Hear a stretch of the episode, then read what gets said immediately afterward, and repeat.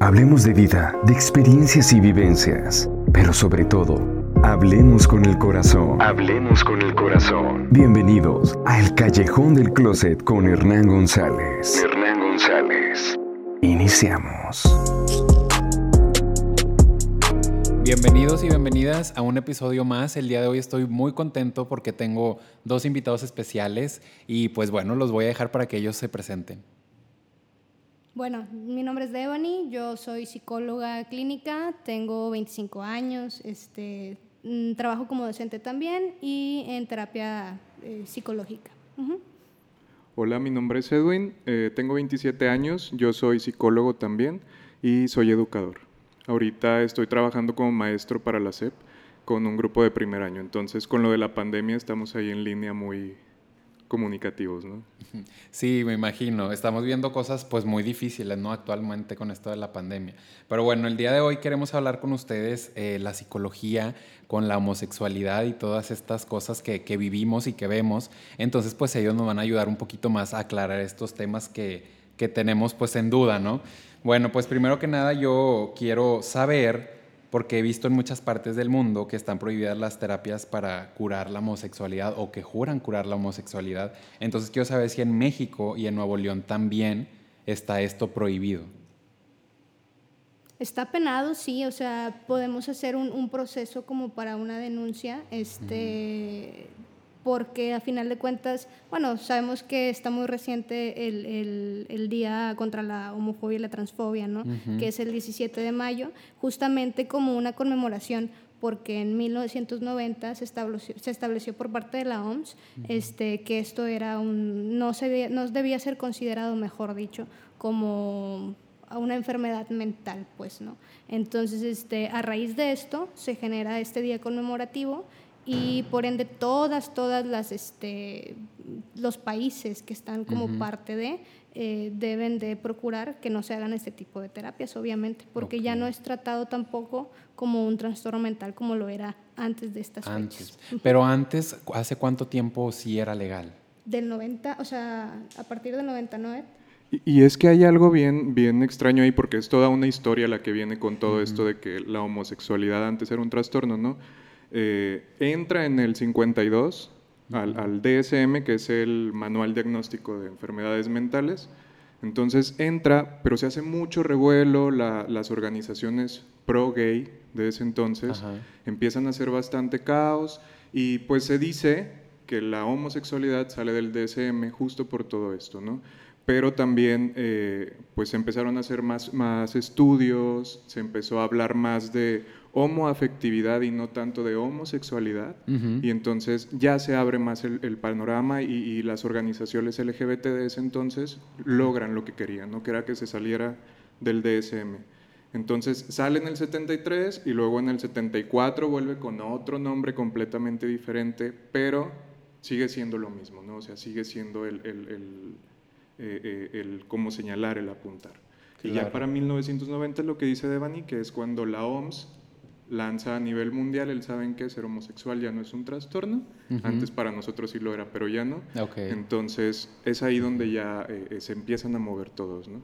Y, pues también hay que aclarar que dentro de esto, eh, pues la organización, la organización Mundial de la Salud pues es una instancia que va regulando todas estas cosas, pero no quiere decir que eh, se cumpla en todos los países, ¿no? Todavía en la actualidad hay un par de países, este, más de un par, este, que lo manejan como un delito y que puede llegar inclusive a penas de muerte, ¿no? O sea, muy, muy penosamente con, este, a veces los apedrean, o sea, eh, de, en cuestión de Mm, en la horca también, ¿no?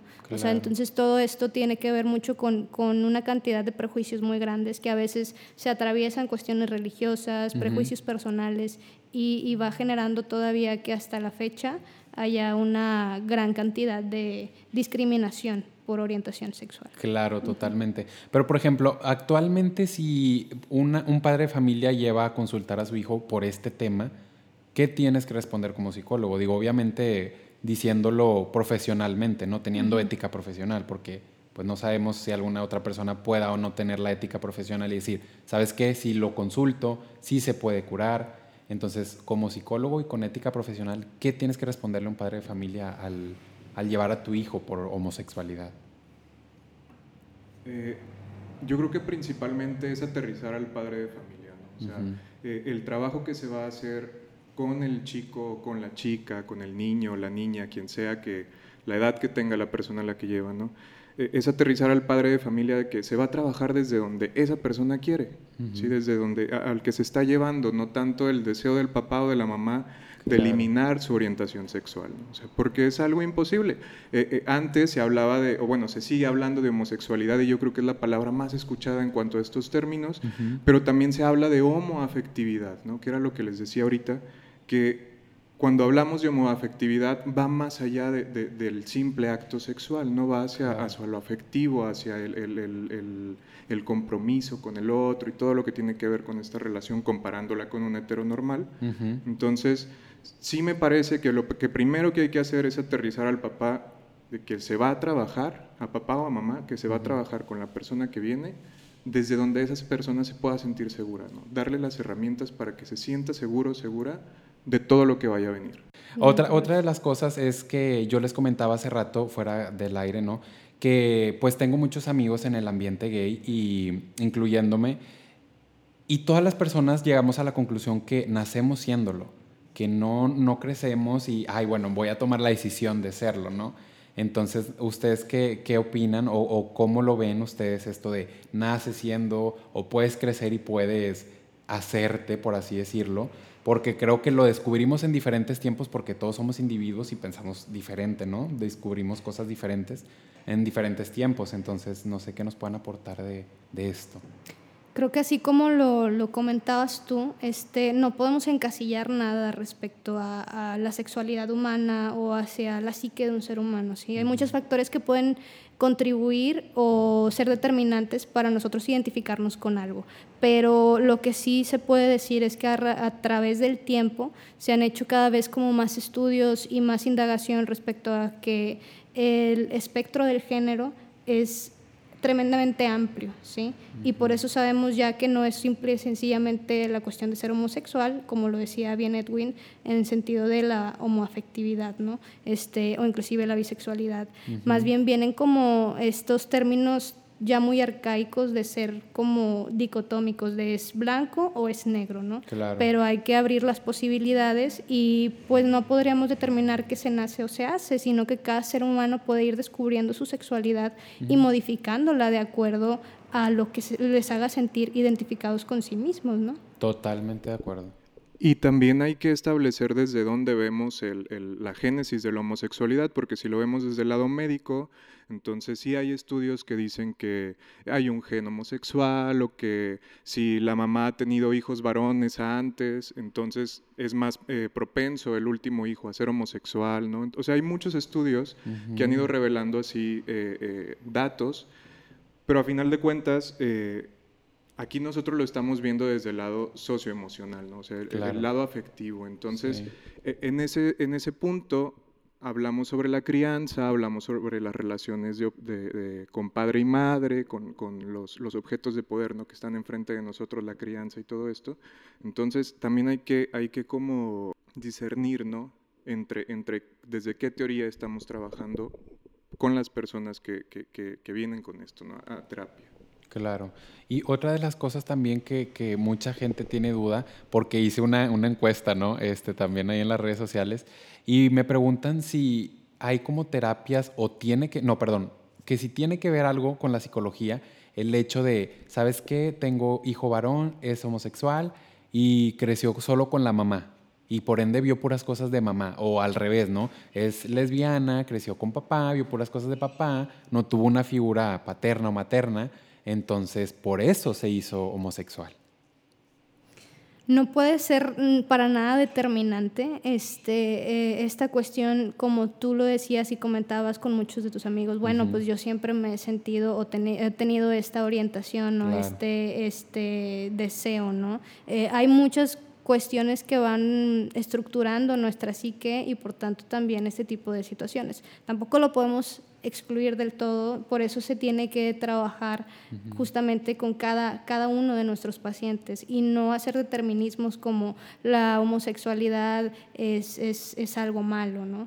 Porque justamente, eh, no sé, a nosotros, bueno, a mí personalmente me llama mucho la atención, los dos tenemos como la misma orientación clínica, que es algo también importante reconocer dentro de la psicología. Muchas de estas terapias de conversión este, o que intentan curar la, homosexualidad, entre comillas, tienen eh, raíces en otras teorías este, distintas, ¿sí? que a veces van de acuerdo a la conducta, que a veces por eso hemos visto a lo largo de la historia que esas terapias inclusive van en, en cuestión de la típica teoría del estímulo y la respuesta, ¿sí? Es decir, yo hago que tú le temas a, la homosexualidad para quitarte esto, ¿no? Y llegan a haber torturas, cuestiones que van en contra de la dignidad de la persona o de sus derechos humanos, ¿no? Porque están alejados de lo que realmente necesita el sujeto como ser individual, ¿no? Y y retomando un poquito esto, te lo comentaba porque hay por ahí una carta muy famosa de, de Sigmund Freud, que es como el exponente por excelencia ¿no? del psicoanálisis. Y a mí me llama mucho la atención cómo lo manejaba él en 1935, ¿no? o sea, hace eh, bastantes años. ¿no? Y él decía, bueno, o sea, porque una mamá le mandaba una carta, ¿no? de que es que mi hijo es homosexual, ¿cómo lo podemos curar? ¿no? De hecho, creo que le evadía mucho el decirle el término homosexual. Le dice, bueno, por lo que yo entiendo en su carta, señora, su hijo pues es homosexual, pero yo no veo que eso sea una ventaja o desventaja para su vida, ¿no? Ya sería de trabajar si la homosexual, la homosexualidad como tal le causa algún displacer en su vida o lo hace sentirse insatisfecho, como para poder trabajar con eso de parte del sujeto. Claro. Ya que usted tenga sus prejuicios o sus ideas en contra de, es totalmente aparte, ¿no? Entonces, el cómo saber discernir esas dos partes, que una cosa es a lo mejor lo que los padres eh, quieren hacer de su hijo, que eso no solo lo vemos con la homosexualidad, sino con muchos otros aspectos de la vida, este, pero creo que es justamente ahí donde está el punto clave, ¿no? Claro, totalmente. Y, también me parece, eh, o sea, en cuanto a esta declaración de que mamá, papá ausente y mamá muy autoritaria y todo esto, eh, creo que la sexualidad no es A más B igual a C, ¿no? es un abanico demasiado amplio y, digo, yo también soy homosexual, entonces eh, con nuestros amigos eh, está el típico dad issues, ¿no? De que, o sea, se repiten patrones, se repiten cosas, pero decir, o sea, dejar esta fórmula como que una cosa más otra es igual a esto, sería como reducir mucho el, amplio abanico, como decía ahorita Devani, que hay en cuanto a la sexualidad. ¿no? Este, otra de las cosas que, que me gustaría saber es si hay terapias para la homofobia. ¿Existen terapias o se puede tratar o es un trastorno o de qué se trata esto de la homofobia? Más como que una terapia en sí para tratar la homofobia, por ejemplo, ahorita que Devani eh, aclaraba el punto de que nosotros trabajamos con una perspectiva psicoanalítica, eh, empezamos a ver cuáles son como las dificultades que esta persona tiene, ¿no? Para, para eh, llevar una vida como menos estresante en cuanto a la homosexualidad de pues la persona que lo trae aquí, ¿no? Por ejemplo, eh, no sé, un, padre de familia que, que, llega y porque pues su hijo es homosexual acaba de salir del closet, entonces claro que hay mucha frustración, claro que hay mucha angustia por el futuro de ese hijo, por lo mismo que decía ahorita Devani, ¿no? De que los padres ponen en los hijos muchos temas muy importantes para su vida, a veces los padres hasta quieren, ponen en los hijos lo que querían para ellos, ¿no? Entonces es un momento muy complicado. Así que yo creo que lo que se tiene que hacer en ese sentido eh, es, más allá de trabajar con la homofobia, es trabajar la relación del padre con la persona con la que viene, que en este caso sería su hijo, ¿no? Claro. Y en aspectos generales, este, creo que más bien, o sea, si, si un psicólogo como tal este, diera una perspectiva de de, oye, yo tengo un tratamiento contra la homofobia, estaría un poquito sensacionalista o no amarillista, ¿no? Más bien es que si alguien llega eh, a nuestra consulta con este tipo de prejuicios, que a final de cuentas son, son este, eh, como estas cuestiones, inclusive a veces de discriminación, eh, de cuestiones de odio, se trabaja con eso, ¿no? O sea, obviamente vamos a trabajar con, con, algo que vemos que puede causar, como bien lo decía Edwin, un sufrimiento para la persona, este, como un prejuicio para otras, otros más, ¿no? O sea, ya sea familiar o gente externa, porque pues obviamente vemos mucho, mucho odio respecto a, la homosexualidad y a eh, todos los demás aspectos del, género, ¿no? Claro. Hace poquito estaba viendo unos datos de que en México muere una persona homosexual cada tres días, ¿no? Y a lo mejor no es un número muy alarmante como otro, otras cifras que nos dan, por ejemplo, en casos de feminicidio y cosas así, ¿no? No es un número muy alto, pero como dice Devani, el odio se está moviendo ahí, ¿no? O sea, hay, hay, algo que, que, se necesita trabajar eh, hay gente que necesita ser escuchada en cuanto a esto, entonces me parece que lo que dice Devani es bastante acertado en este punto de que socialmente el, odio está ahí, ¿no? Hacia, hacia la homosexualidad. A final de cuentas es hacia todo lo que es diferente a nosotros, ¿no? O sea, a veces como seres humanos tenemos esa tendencia a segregar lo que no es similar. Entonces, este, como a final de cuentas, eh, dentro de, de, toda la comunidad eh, sigue siendo una minoría, eh, cada vez con más visibilidad, pero está esta segregación por ese tipo de razones, ¿no? Y es ahí donde desde nuestro campo pues tenemos que trabajar eh, un, psicólogo con ética y con apertura y que más bien sabe diferenciar este, sus creencias o sus posturas respecto a las de tu paciente, tiene que trabajar con eso, ¿no?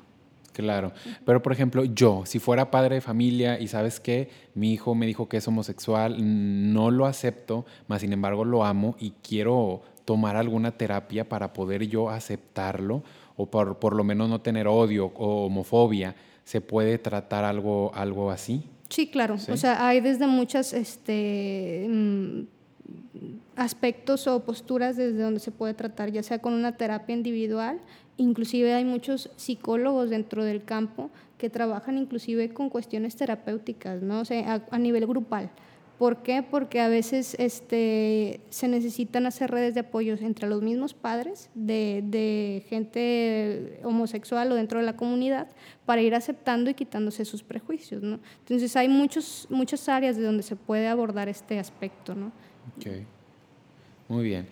y hace ratito estábamos platicando y me comentan que, que están en, una escuela. Quiero saber cómo, cómo se vive esto de, de, la escuela, bueno, católica, para empezar. Este, y si ustedes ven como a personas como de menos edad, que ya más o menos uno sabe que, que tal vez eh, corren por el camino de, de, así, ¿no? De la homosexualidad. ¿Se ve bullying todavía? ¿No se ve bullying? ¿Qué, qué está pasando actualmente con esto?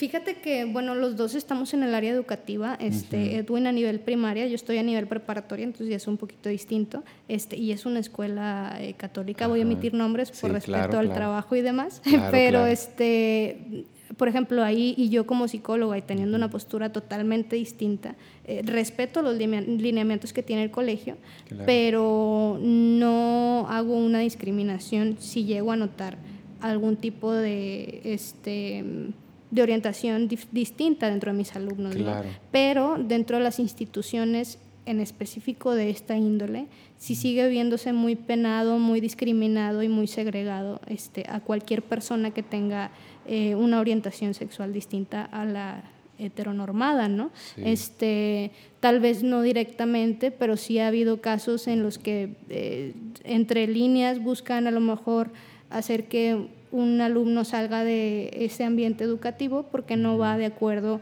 a lo establecido eh, por la religión, ¿no? Este, entonces, como tal, tal vez ya no es tan crudo como antes, pero sigue habiendo este tipo de discriminación por esto, ¿no? Entonces, este, sí se ve aún. Fíjate que ahorita con lo de la escuela y el ambiente católico, yo trabajo para la SEP, eh, es una escuela pública, Ahorita tengo, como les decía, primer grado, entonces son niños muy, muy pequeños, vienen de preescolar.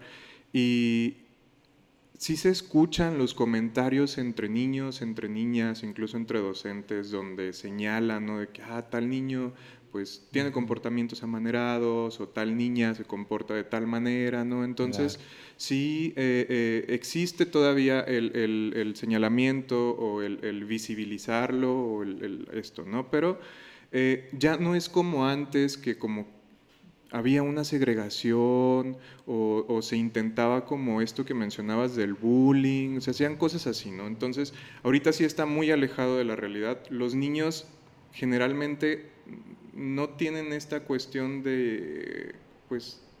Maldad. Ajá, o sea, y más de, señalar el hecho de la diferencia, ¿no? De que, eh, vaya, si todos los niños jugamos fútbol, ¿por qué él no juega fútbol? Que es el típico. Entonces, los niños no alcanzan como a señalarlo tanto en estas edades. A lo mejor ya es muy diferente a, edades eh, de secundaria o de preparatoria, en donde no he tenido la oportunidad de estar en contacto en, clases, en aulas. Entonces, sí me parece importante también que el, medio sociocultural en el que se mueven las personas cambia la perspectiva que tenemos sobre la homosexualidad. ¿no? Sí, y también pienso yo que tiene mucho que ver eh, el detrás de cada persona, ¿no? Porque comentando hace unos, unas fechas atrás que me junté con amigos de la primaria y que he coincidido con amigos de la prepa y todo, Hernán, ¿nunca pasaste bullying tú? Yo era el típico niño que no jugaba fútbol, que no muchas cosas, pero nunca pasé por bullying, jamás me faltaba el respeto, siempre fue muy, muy, todo muy claro, ¿no? Entonces, pues sí tiene que ver mucho también el detrás de cada persona, ¿verdad? Como lo que traen y así. Sí, eh, creo que hablamos de varios factores, ¿no? La época, este, el ambiente, como bien decías tú y comentaba Edwin, este, y creo que muy importante eh, esta cuestión de, de, la lucha, ¿no? Este, Que ustedes como comunidad han llevado a cabo a lo largo del tiempo. Que se han este, enfocado en generar un, un, gran cambio, ¿no? En cómo se percibe la homosexualidad, en que sea aceptada y más allá de eso, en que haya un castigo, una repercusión para todas aquellas personas que justamente ejercen violencia a personas este, de la comunidad, ¿no? Claro. Bueno, ya para, para despedirnos, no sé qué quieran aportar más, este, algún tip, algo que quieran señalar.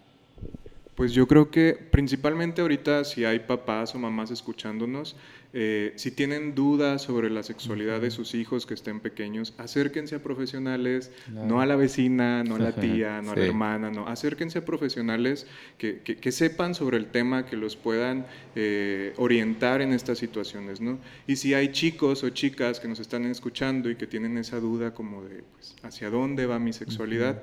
pues que se sientan también en confianza de acercarse a sus padres para que sus padres los acerquen a profesionales, ¿no? Porque sí es muy importante este, estos temas tratarlos desde que, que, el chico o la chica sienten que tienen que ser tratados. No hay que esperarlo para después, ¿no? No hay que dejarlo, postergarlo. Total. Y, bueno, nada más para complementar, creo que este, agregaría esta parte de que si, si chicos, chicas, adolescentes, inclusive adultos, eh, no se sienten respaldados por su familia, que busquen una red de apoyo, ¿no? Siempre es importante tener una red de apoyo ante cualquier tipo de conflicto que lleguemos a tener emocional, físico, etcétera, ¿no? Eh, y, y, pues para los padres sí, o sea, reconocer a veces es como lo habíamos platicado, que esos deseos que se ven frustrados en los hijos eh, causan mucho, mucha molestia en los padres este, o tristeza, inclusive depresión. Y, y, es difícil entender que lo importante es el bienestar de los hijos, ¿no? En cualquiera de sus formas, ¿no? Entonces, este, pues nada más esa paciencia, apertura y reconocer que lo más importante para que una persona, ya sea gay, lesbiana, transgénero, tenga una vida plena es este, estar en bienestar en todas sus esferas de vida, ¿no? Claro. Este, y pues bueno. Bueno, y no sé si quieran dejar sus redes sociales para que los busquen, si están dando terapias en línea, si van a empezar a dar terapias en línea o cómo lo están manejando ahorita con, con este tema.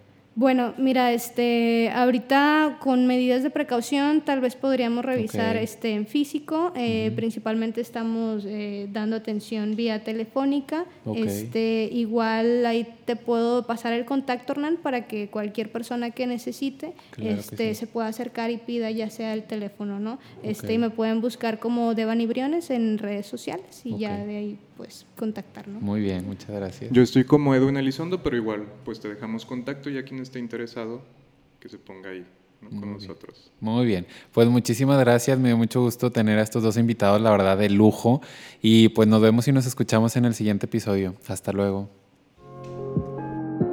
Gracias por sintonizarnos en el Callejón del Closet con Hernán González. Hernán González. Nos escuchamos en el próximo podcast.